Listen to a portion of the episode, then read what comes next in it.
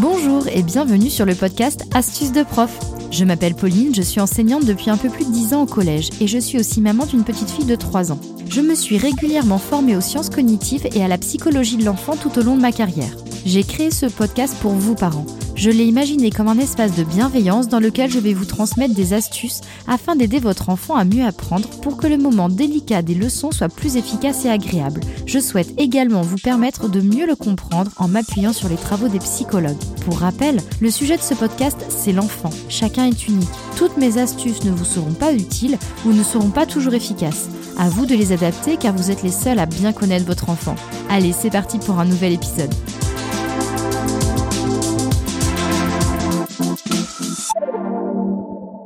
Aujourd'hui, j'ai envie d'aborder avec vous un sujet qui me tient à cœur. Il s'agit de la relation qu'entretiennent les enfants avec les écrans. En tant qu'enseignante dans le secondaire, je constate tous les jours la façon dont mes élèves sont happés par leur téléphone. Heureusement, depuis juillet 2017, le portable est interdit dans l'ensemble de tous les collèges de France, qu'ils soient publics ou privés sous contrat avec l'État. Cette loi nous a aidé à faire disparaître les téléphones des salles de cours, du moins en apparence. Il est bien sûr impossible de contrôler ce qui se passe sous toutes les tables. Le soir, une fois le portail franchi ou avant de pénétrer dans la cour le matin, le constat est le même. Une très grande majorité des élèves ont le nez sur leur téléphone, et ce qu'ils soient seuls ou avec d'autres amis. Dans la cour du lycée où le portable est autorisé, les interactions ont changé. Soit elles sont plus rares, soit elles se font tout en ayant le nez sur le téléphone. Malheureusement, cette persistance de l'usage du portable chez les adolescents est aussi visible dès l'école maternelle ou la crèche. Je suis toujours très dérangée de voir des camarades de ma fille de 3 ans arriver avec un portable dans la main en train de regarder une vidéo. Et ce constat est aussi visible dans les transports en commun. Avec le confinement, cette addiction aux écrans s'est accélérée. Les pédiatres avaient déjà tiré la sonnette d'alarme avant 2020, mais aujourd'hui la littérature scientifique s'est amplifiée sur le sujet. Et pour cause, le phénomène démarre plus tôt et se répand chez plus d'enfants. Oh,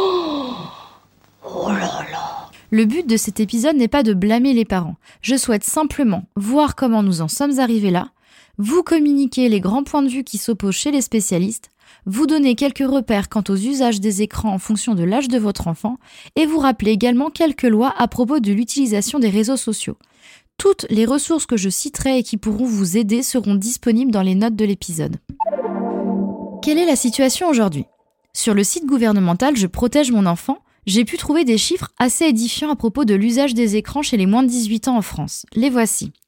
Les enfants de 3 à 6 ans passent en moyenne 1h40 par jour devant un écran. Cela monte jusqu'à 3 heures par jour pour la tranche d'âge entre 3 et 17 ans. 84% des enfants de moins de 2 ans regardent la télévision au moins une fois par semaine. 99% des enfants de 12 à 17 ans ont accès à un smartphone, une tablette ou un ordinateur. Le constat est donc simple les écrans ont envahi le quotidien de nos enfants dès les premières années de leur vie. C'est pas possible. L'une des raisons de l'ampleur de ce phénomène, c'est la démultiplication des écrans depuis 40 ans. Fini l'unique télévision trônant dans le salon. Il y eut d'abord la deuxième télévision que l'on retrouvait dans la cuisine ou dans la chambre, puis sont apparues les consoles de jeux vidéo, l'ordinateur et depuis bientôt 20 ans, le smartphone et pour finir la tablette. Désormais, les parents sont davantage tentés de placer un écran devant les yeux de leurs enfants, car celui-ci est devenu mobile et relié en permanence à Internet. Je parle de l'écran, hein, pas des enfants. Toutefois, vous ou moi n'avons pas grandi au milieu de tous ces écrans, encore moins avec les réseaux sociaux. Alors soyons honnêtes, il nous est difficile d'évaluer toutes les conséquences de nos interactions avec autrui sur Facebook, Instagram, TikTok, etc. Je ne vous parle même pas de la fuite de nos données et l'usage qui en est fait. J'ai observé et parlé avec des parents d'élèves ainsi qu'avec des parents de mon cercle proche. Ce que j'ai constaté, c'est qu'une minorité utilise des contrôles parentaux sur les écrans de leur maison, y compris ceux qui sont uniquement dans les mains de leurs enfants. Pour une partie d'entre eux, c'est parce que l'usage des écrans n'est pas un problème à la maison. Mais pour les familles où c'est source de tension avec l'enfant, il y a quelque chose à faire. Pourquoi l'usage des écrans chez les enfants fait-il si peur aux spécialistes? Le 14 janvier 2020, l'organisme Santé publique France a publié un article dans son bulletin épidémiologique hebdomadaire. Il relate l'étude de la doctorante Manon Collet qui a travaillé sur le lien entre la consommation d'écran et les troubles du langage. Elle s'appuie sur un panel d'enfants d'Ille-et-Vilaine âgés de 3 ans et demi à 6 ans et demi. Sa conclusion est claire. Les enfants exposés aux écrans avant l'école ont trois fois plus de risques de développer des troubles du langage. Ce risque est six fois plus important si l'enfant discute rarement ou jamais du contenu regardé avec son entourage. Mais alors pourquoi ce constat? Il faut savoir que l'écran isole, l'enfant interagit moins avec ses proches. Or, dans les premières années de sa vie, ces échanges sont indispensables à son bon développement. Par ailleurs, regarder les écrans stimule à l'excès l'attention de l'enfant qui ne sait pas la détourner, le fameux regard hypnotique que l'on peut constater. L'attention s'épuise et le petit garçon ou la petite fille qui se rend ensuite en classe n'est plus capable de fixer son attention car il est déjà trop fatigué. Toutefois, Manon Collet insiste sur le fait que le développement des troubles n'est pas proportionnel au temps passé devant un écran. Ce qu'elle a remarqué, c'est l'impact fort des écrans visionnés avant l'école. Ça ne l'est pas autant pour les autres moments de la journée. Le problème des tablettes, télévisions, jeux vidéo et autres interfaces limite les interactions de l'enfant avec son entourage. Or, dans les premières années de vie, il a besoin d'un environnement stimulant et réconfortant. L'enfant est incapable de faire le lien entre ce qu'il voit à l'écran et la réalité. C'est à nous, adultes, de l'aider. Selon le docteur Sylvie Dieu Ozika, pour un petit, passer trop de temps devant les écrans peut entraîner des troubles de caractère, de langage, une intolérance à la frustration les écrans sont devenus, selon elle, un enjeu de santé majeur. Pour les plus grands, les conséquences peuvent être aussi désastreuses. Une vaste enquête sur le long terme menée aux États-Unis auprès de 12 000 enfants a montré les conséquences d'une trop importante exposition aux écrans. Difficulté à gérer ses émotions, ses pulsions, à prendre des décisions, risque d'obésité. Si je te disais que j'ai la vague impression d'effectuer un pétage de plomb. Cependant, il n'y a pas de véritable consensus scientifique autour des effets des écrans sur les enfants, encore moins sur le temps passé dessus. Certains scientifiques sont plus nuancés dans leur approche. Ils pensent, comme Vanessa Lalo, psychologue clinicienne spécialiste des pratiques numériques, que l'important n'est pas le temps passé devant un écran, mais la qualité de ce qui est regardé. En réaction aux inquiétudes croissantes face à l'augmentation du temps d'écran, des 6-12 ans pendant le confinement, cette psychologue tente de relativiser. Pour elle, il faut faire le distinguo entre un enfant qui regarde, je la cite, pendant 14 heures des vidéos de panda qui pètent, de celui qui va lire des pages Wikipédia ou visionner des vidéos pédagogiques sur YouTube. Elle nous invite, en tant que parents, à nous intéresser et accompagner nos enfants dans leurs pratiques numériques. Cela serait un bon moyen, selon Vanessa Lalo, de dédiaboliser les écrans et de prendre le problème du bon côté. Bon, à ce moment du podcast, vous vous sentez peut-être perdu. Ce qui est tout à fait normal étant donné que la communauté scientifique n'est pas parvenue à un consensus à propos des conséquences de l'usage des écrans chez les enfants. J'ai tendance à penser que quand on ne sait pas, le réflexe est d'être prudent. Il est important de réguler la consommation d'écrans des enfants sans toutefois les en priver. Ça n'est pas parce que nous n'avons pas grandi avec autant d'outils digitaux quand nous étions plus jeunes qu'il faut tout rejeter. Vous pouvez alors appliquer les recommandations des quatre pas de la psychologue Sabine Duflo. Par exemple, il n'y a pas de bon moment identifié pour mettre notre enfant devant un écran, mais par contre, ceux durant lesquels il faut éviter de le faire le sont bien. Alors ça, c'est très tordu, mais bougrement intelligent. Forte de ce constat, elle préconise de ne pas exposer l'enfant le matin afin de ne pas fatiguer l'attention et de ne pas provoquer d'excitation avant une phase d'apprentissage, durant les repas, car il y a un risque de favoriser l'obésité et les écrans privent l'enfant des interactions avec sa famille. À cela s'ajoute le risque que l'enfant regarde des contenus non adaptés pour son âge, qui soient violents ou anxiogènes. Elle recommande aussi de ne pas mettre d'écran dans la chambre de son enfant. Cela évite que les parents perdent le contrôle sur ce que leur bambin regarde. Les plus jeunes sont incapables de pouvoir reconnaître ce qui est adapté pour eux. Par ailleurs, un écran dans une chambre entraîne bien souvent une diminution du temps de lecture et de sommeil. Dernier moment non recommandé, celui avant de s'endormir. L'image animée est trop stimulante émotionnellement avant de se coucher. De plus, la lumière bleue émise par l'écran empêche la bonne sécrétion de la mélatonine, qui est l'hormone régulant le sommeil. Ces recommandations de temps sont accouplées avec celles de l'âge. Vous pouvez vous appuyer sur les recommandations du professeur Serge Tisseron appelé 36912. Avant 3 ans, pas d'écran. Le petit a besoin de découvrir le monde à travers ses cinq sens, en étant entouré et accompagné. Il a besoin d'interagir avec son entourage. De 3 à 6 ans, on peut intégrer progressivement les écrans, mais de manière occasionnelle par touche de 20 minutes et toujours accompagné.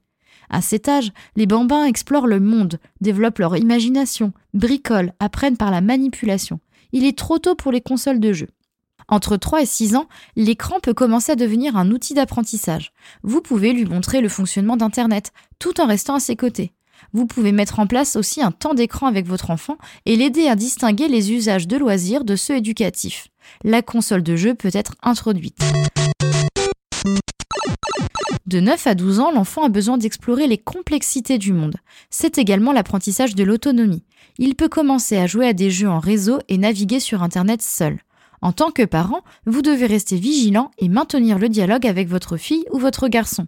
Cela l'aidera à développer son esprit critique. Cette tranche d'âge est aussi le bon moment pour mettre en place un contrôle parental. Le téléphone portable est fortement déconseillé car il donne un accès illimité et sans contrôle à Internet, ainsi qu'à des applications, notamment celles des réseaux sociaux. À partir de 13 ans, si votre enfant est capable de naviguer seul sur Internet et qu'il respecte les limites de temps que vous lui avez imposées, alors il pourra naviguer en toute autonomie. Le smartphone peut également être envisagé. Je souhaite aborder un dernier point très rapidement avec vous. Il s'agit de la législation française à propos de l'usage des réseaux sociaux. En dialoguant avec mes élèves et leurs familles, je réalise que très peu de personnes sont à jour avec les lois. Or, elles sont là pour protéger vos enfants et elles pourraient vous aider à faire respecter certains interdits. Sachez qu'en France, les réseaux sociaux sont interdits avant 13 ans. En effet, la loi américaine n'autorise pas de collecter des données avant cet âge. Depuis mai 2018, dans l'Union européenne, la loi RGPD demande également l'autorisation des parents pour une inscription entre 13 et 15 ans. Dans les faits, beaucoup d'enfants mentent sur leur âge au moment de l'inscription, et les GAFAM peinent à fermer les comptes susceptibles d'appartenir à des préadolescents. Résultat, en France, près de 60% des 11-12 ans utilisent les réseaux sociaux. Je constate ce chiffre au quotidien dans toutes mes classes de 6e et 5e. Quand je parle de la fameuse loi aux élèves, ils sont tous étonnés. Pourtant, ils ont dû mentir sur leur âge au moment de la création d'un compte, et parfois, certains m'avouent qu'ils l'ont fait avec la bénédiction de leurs parents. En tant que responsable légaux, je ne peux que vous conseiller de respecter la loi, car les données des préados et des adolescents est un business juteux qui ne profite qu'à ceux qui les récoltent. De plus, le cyberharcèlement ne cesse de croître. Vos enfants auront tout le temps de découvrir les plaisirs et les déconvenus des réseaux sociaux. Par ailleurs, plus ils seront âgés, mieux ils pourront maîtriser leur e-réputation. Suite à ce long développement, une synthèse s'impose. Alors, premièrement, l'usage des écrans s'est accru avec la multiplication des outils numériques. Leur utilisation commence de plus en plus tôt et est très fréquente même avant deux ans.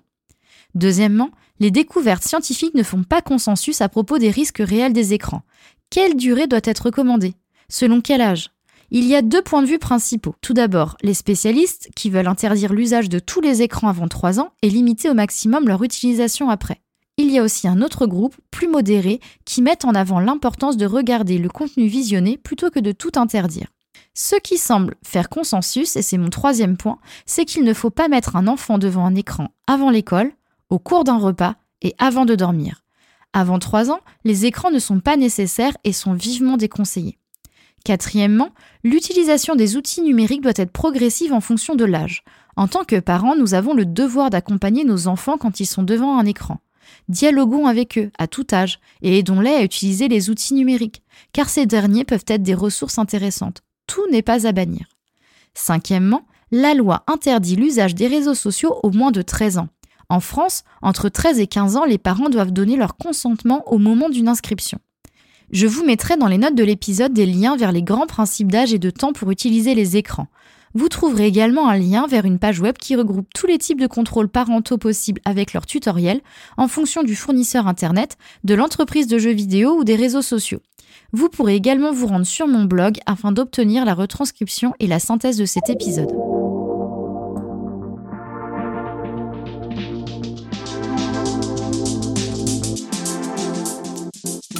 Je vous remercie sincèrement pour votre écoute, chers parents. J'espère que cet épisode vous aura plu. Vous êtes de plus en plus nombreux à écouter Astuces de prof et je vous en remercie.